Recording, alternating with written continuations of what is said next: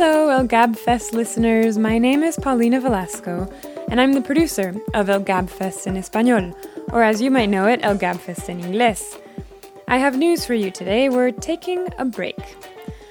We were just too exhausted by the emotional roller coaster that was the World Cup, so just kidding.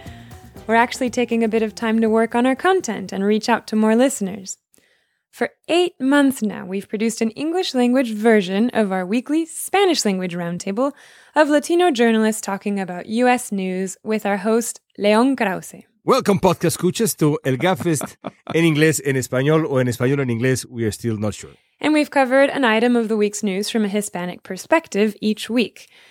We've kept you updated on changes in immigration policy and what they mean for the actual people they're about. With the conclusion of the temporary protected status known as TPS for Hondurans, once again, the Trump administration has decided to end protection for a large community of immigrants who have lived in the United States for uh, quite a long time. People who have built uh, lives, who have uh, children in the United States, who pay mortgages. Shared what we see in Hispanic media outlets. If we search right now in the US media, we won't find a response from Mexico to Trump's attacks. Analyze the Trump administration's relationship with Latin America. Yeah, Yeah. what Yeah, if he skips Latin America to go to Mar-a-Lago? The optics then, are similar. Then the It was optics are very bad. similar.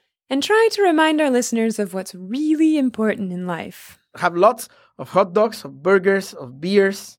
Water is for the plants. For water, you know, no, no, uh, because it's very hot. We're in an extreme heat wave. We Yeah. have to drink okay, water. then piña coladas or margaritas. water. Margaritas.